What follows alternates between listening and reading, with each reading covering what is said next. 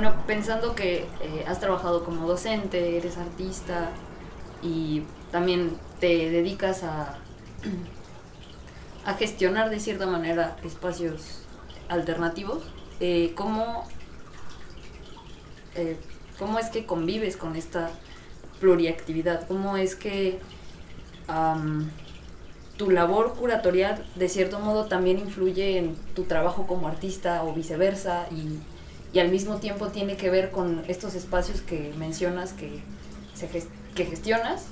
Entonces, ¿cómo, ¿cómo es desde tu perspectiva trabajar en distintos sectores de lo que implica el circuito del arte? Pues mm, puede ser cruel, puede ser como, ¿no? Porque sabes cómo te toca un poco jugar desde todos los ángulos, pero también te toca bailar con la más fea, porque como ya sabes, ¿no? A veces pues sobre sobre accionas en ciertos como artista, por ejemplo, hace poco que me invitaron a la Casa del Lago, pues estaba haciendo cosas que no me correspondían, ¿no? O yo eso sentí, pero era por por una deformación como de mi chamba de curador o por, por neurosis. Entonces también, por ejemplo, como artista, para dejarme curar, ¿no? O para trabajar con un curador, es como, a veces puede ser difícil, ¿no? Como curador, a veces también, pues acabas en algunos momentos haciéndoles las cosas a los artistas. Eh, en fin, pero por otro lado también es, es positivo, o sea, porque eh, pues cuestiones de espacio, cuando tienes que ver con museografiar o con distribuir o pues una cuestión espacial como que de curador se te hace desarrollas muchísimo, pues como artista ya, ¿no? A mí lo que me late en realidad es la decoración. Entonces, pues ya acomodar arte en espacio, pues es, se me da. Y pues es complementario. Yo siempre he pensado que ha sido como un complemento. Luego esta cosa de no definirte te lo cobra el medio, ¿no? Porque pues entonces ya no saben si eres una, si eres otra, si ya no haces nada, si vendes piñas, ¿no? Entonces, eso sí el medio no lo perdona, eso es como muy raro porque eh, si hay esa ambigüedad, o sea, lo consideran más ambigüedad que, que riqueza, ¿no? Entonces, pues no puedes decir nada como artista porque te dicen, ah, pero tú eres curador. Y viceversa, ¿no? Entonces, eh, ya no, ya no sé qué decir, ¿no? Por ejemplo, para pedir apoyos, ¿no? Si ahora que, que me dedico a ser artista solamente pido un apoyo, hay una serie de campos en donde no puedo incluir mi trabajo como curador, que es mucho, ¿no? Entonces, como digo, bueno, la mitad de mi carrera, o pues toda mi carrera también ha sido curador. Y entonces cosas que escribí yo no, no caben. Tengo que poner cosas que, escribieron sobre mí. Y como curador, pues yo soy el que escribe, no escriben sobre. ¿Sabes? Entonces es como, parece cercano, pero luego es como raro. Como que, como que están más bien pegados por la espalda. Bueno, ahora cambiando un poquito de tema y yéndonos más a tu labor como artista. ¿Cómo has visto, cómo percibes la esta esfera del arte acción en México actualmente y todo su desarrollo, claro Pues como decía mi abuelita, todo tiempo pasado fue mejor. Entonces, pues ahora yo la verdad es que estoy muy desconectado de esa parte, aunque siga produciendo acciones pero ya no veo como una comunidad, ¿no? Antes había como una banda que hacía performance y entonces decías, ah, pues con esos. También me dediqué mucho tiempo a organizar eh, eventos que tuvieran que ver con performance. Y ahorita ya como la escena está tomada por una banda como muy específica, con un discurso muy específico, como con los nuevos feminismos, con los nuevos eh, queer, con K, con Q, con C. Toda esa, toda esa banda y todos esos discursos que luego no es tampoco gente que haya estudiado mucho, sino que más bien están como, como que ven y como vimos algunos todos en algún momento ese, ese mundo como un refugio, como una trinchera, pues está copado. ¿no? Entonces ya si no hablas, si no hablas en esos términos, pues no cabes. Ya los festivales no son de performance, son de performance de mujeres, son de performance queer, son de, ¿no? ¿no? O sea, todo es como temático centralizado. Y entonces a mí no me gusta tampoco... Eh, si bien no puedes esquivar la parte política, ¿no? Porque todo el trabajo pues tiene algo de político, en fin. El, trabajo que habla como de otras cosas, ¿no? Como de la parte más personal, pues en ese, en ese terreno pues no lo he explorado. A lo mejor si yo me dedicara a trabajar como en un terreno, pues hablando de mi sexualidad, o si hiciera posporno, que también está de moda, o no sé si ya post porno porque ya el post-porno ya era como de hace 10 años. Entonces, ¿sabes? Si no hay ese trabajo, si no me hago daño, si, si no hago todas esas cosas, entonces no tengo como cabida en un circuito. Y este, lo, el arte acción, pues está muy hacia esa, hacia esa línea, ¿no? Eh, entonces, eh, me sigue pareciendo rico y lo sigo disfrutando. Y el otro día que estaba haciendo el Casa del Lago, antes de, empezar, me pregunté justamente en el momento en que iba a empezar, ¿por qué sigo haciendo esto? ¿No? ¿Qué hueva me doy yo? ¿Qué hueva le voy a dar a la gente? Eh, ¿No? ¿Qué es esto? ¿No? Entonces dije, bueno, ya después ya me entusiasmo cuando empieza, ¿no? Cuando estoy haciendo la cosa.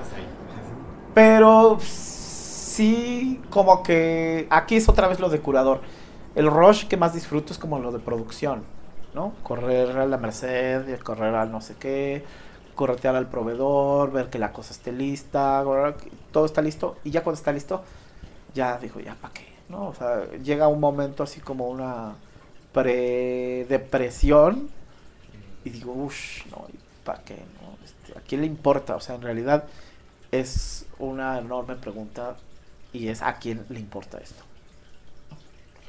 Luego volteas y hay tres gatos que son tus amigos y que dices, bueno, pues que ellos beban.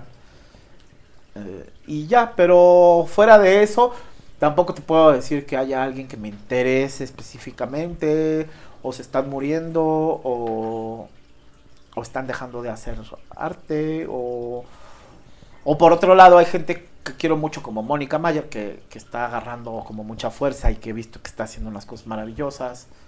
¿No? Estabas tú en lo del apapacho, ¿no? Y en el apapacho me pareció fantástico. Dije, ¿cómo es posible que esto esté pasando y que se haya filtrado aquí y que esta gente en realidad el museo no se está dando cuenta el potencial que tiene todo este tipo de acciones? Y eso pues hasta ahí me entusiasmó, luego se me olvida, ¿no? Claro. Y también es lo que tiene no dar clases, por ejemplo, que te puedes desconectar mucho, ¿no? Si estás dando clases, pues tienes que estar como pendiente de qué hay para que vayan los chamacos, o de qué estás hablando, o qué, cosa ya está muy vieja, ¿no? Para seguir enseñando. Aunque yo cada vez me aferro más a mis temas, ¿no? Como más viejos, que se están quedando como en, intermedio entre viejo y olvidado, ¿no? Entonces, pues yo me aferro a eso y hasta para mi trabajo, ¿no? Pues sigo pensando como, como si fuera artista conceptual más clásico que de estos neoclásicos o neoconceptuales neo lo que sea.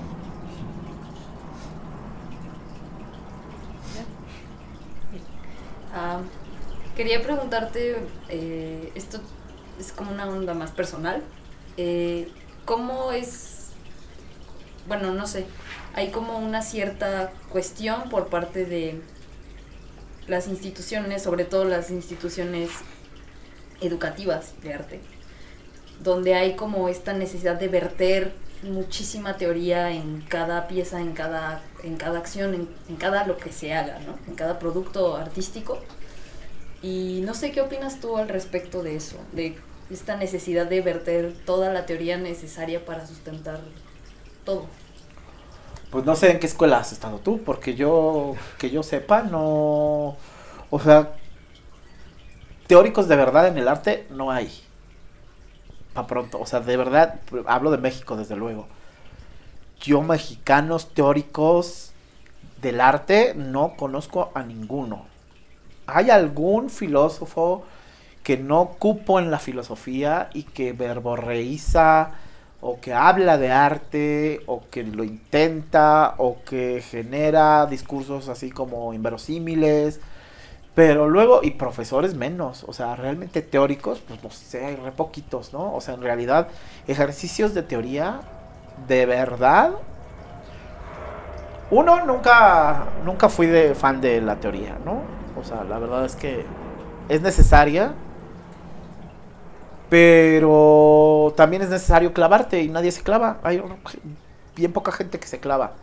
Y también, entre más listos y avispados los miren, más para afuera los echan.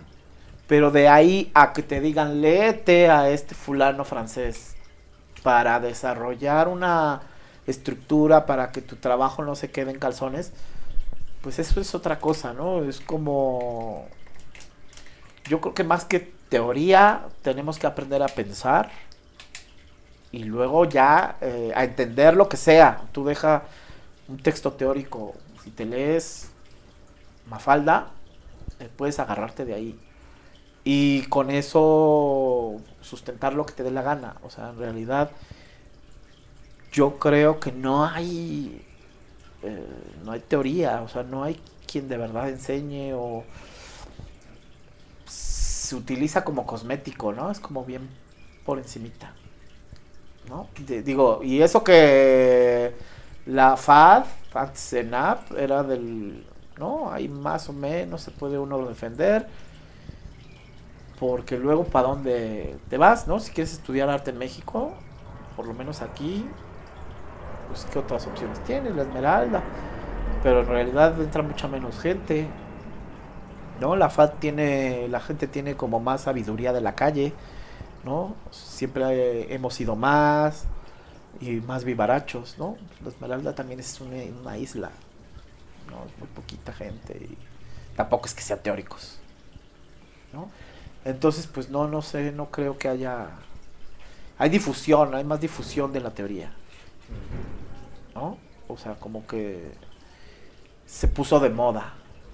Pero poquito, ¿eh? Tampoco no creo que haya logrado posicionarse como, como una opción. Por ejemplo, ustedes, ¿cuál de ustedes cree que su futuro está en la teoría? ¿O de qué forma? ¿No? Pues...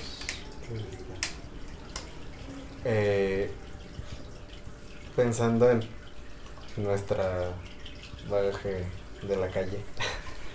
Todas estas vivencias personales, estos pequeños sucesos de la vida cotidiana y que hace poco discutíamos también, que tanto esto influye en la producción y que tanto esto es más, hasta más rico que atascar todo de nombres de filósofos y citas y la la la y la la.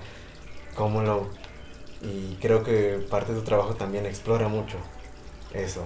¿Cómo lo ves o qué opinas al respecto? Pues un día una amiga que, que es artista, una colombiana, eh, me la encontré, ¿no? Eh, fue una cosa así como raras que pasan ahora en el mundo, y me la encontré en el metro de Madrid, me dijo, estoy aquí con un amigo filósofo, me estoy quedando con un filósofo acá en Madrid, y estuvimos hablando como, pues, eso de arte. Y me decía, mi amigo insiste en que los artistas somos idiotas, porque no sabemos argumentar nuestro trabajo. Y entonces le dije, bueno, dile que te lo dibuje, ¿no? Dile que no entiende su pregunta, que te la dibuje, ¿no? Entonces, pues cada uno tiene como una herramienta, ¿no? Entonces la filosofía tiene su herramienta que es el lenguaje y a partir de eso, pues qué bueno que se desarrolla y qué bueno que le vaya bien.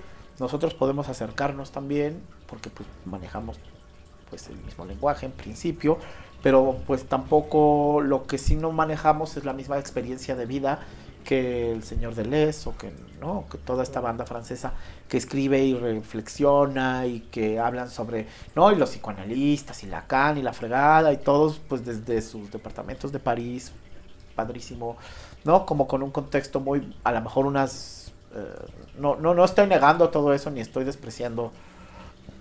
Sin embargo, sí creo que el trabajo que hacemos nosotros es distinto porque pues tiene que ver con En este caso, en, la- en el caso concreto de la escuela y por lo que te decía de la sabiduría de calle, que no es que estuviera despreciando, sino que más bien estaba pensando en que la escuela es heredara, es, eh, eh, es heredera de una tradición importante de trabajo de calle, Sí.